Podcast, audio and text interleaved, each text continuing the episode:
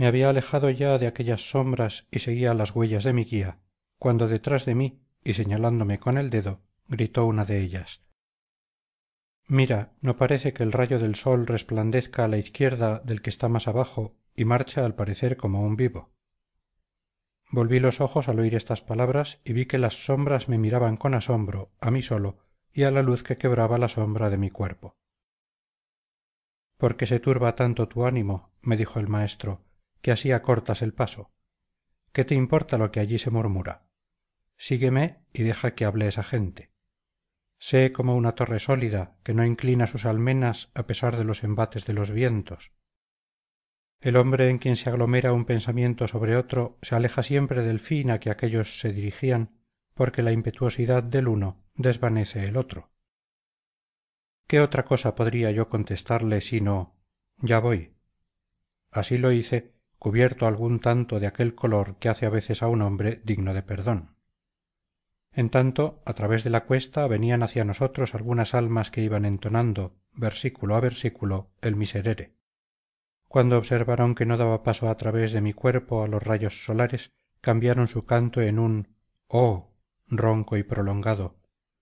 Y dos de ellas guisa de mensajeros corrieron a nuestro encuentro diciendo hacednos sabedores de vuestra condición mi maestro contestó podéis iros y referir a los que os han enviado que el cuerpo de éste es de verdadera carne. Si se han detenido según me figuro por ver su sombra bastante tienen con tal respuesta. Hónrenle porque podrá serles grato no he visto jamás al empezar la noche a aquellos vapores encendidos que atraviesan el azul del cielo ni al subir el sol en agosto hendir los mismos vapores las nubes con tanta celeridad como se volvieron aquellas almas hacia arriba y una vez allí regresaron a donde estábamos unidas a las demás como escuadrón que corre a rienda suelta. Esa gente que se agolpa hacia nosotros es numerosa dijo el poeta y viene a dirigirte alguna súplica tú sin embargo sigue y escucha mientras andas. Oh alma que para llegar a la felicidad vas con los miembros con que naciste venían gritando modera un poco tu paso. Repara si has conocido a alguno de nosotros de quien puedas llevar allá noticias.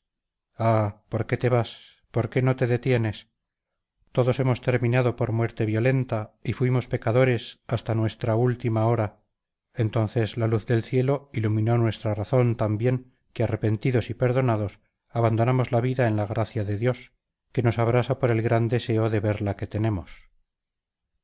Yo les contesté aun cuando no reconozco las desfiguradas facciones de ninguno de vosotros no obstante si deseáis de mí algo que me sea posible espíritus bien nacidos yo lo haré por aquella paz que se me hace buscar de mundo en mundo siguiendo los pasos de este guía uno de ellos empezó. Cada cual confía en tu benevolencia sin necesidad de que lo jures a no ser que la impotencia destruya tu buena voluntad. Yo que hablo solo antes que todos los demás te ruego que si ves alguna vez aquel país que se extiende entre la romanía y el de carlos me concedas en fano el don de tus preces a fin de que allí se ore también con fervor por mí y me sea posible purgar mis graves pecados de allí fui yo. Pero los profundos agujeros por donde salió la sangre en la que me asentaba me fueron hechos en el territorio de los antenórides donde creía encontrarme más seguro. El de éste lo ordenó porque me odiaba mucho más de lo que lo permitía la justicia. Pero si hubiera huido hacia la mira cuando llegué a oriaco aún estaría allá donde se respira. Corrí al pantano donde las cañas y el lodo me embarazaron tanto que caí y vi formarse en tierra un lago con la sangre de mis venas. Después dijo otro ah así se cumpla aquel deseo que te condujo hacia este elevado monte y dígnate auxiliar al mío con obras de piedad. Yo fui de montefeltro y soy buonconte. Ni juana ni los otros se cuidan de mí por lo cual voy entre éstos con la cabeza baja le pregunté qué violencia o qué aventura te sacó fuera de campaldino que no se tuvo nunca conocimiento de tu sepultura oh me respondió al pie del casentino atraviesa un río llamado arquiano que nace en el apenino encima del éremo. Allí donde pierde su nombre llegué yo con el cuello atravesado huyendo a pie y ensangrentando el llano. Allí perdí la vista y mi última palabra fue el nombre de maría. Allí caí y no me quedó más que mi carne. Te diré la verdad y tú la referirás entre los vivos.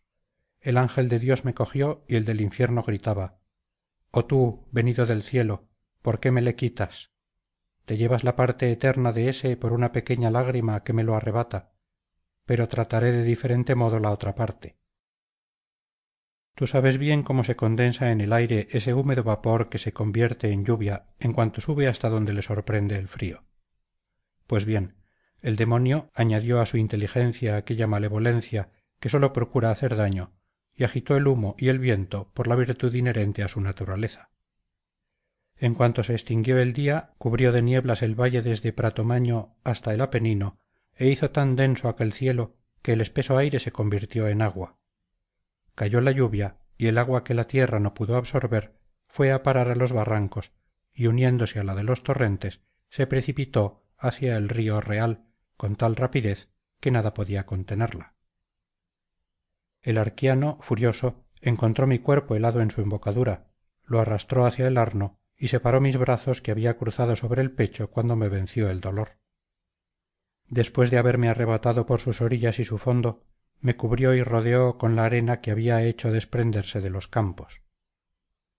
Ah cuando vuelvas al mundo y hayas descansado de tu largo viaje continuó un tercer espíritu así que hubo acabado de hablar el segundo acuérdate de mí que soy la pía. Siena me hizo y las maresmas me deshicieron. Bien lo sabe aquel que al desposarme me había puesto en el dedo su anillo enriquecido de piedras preciosas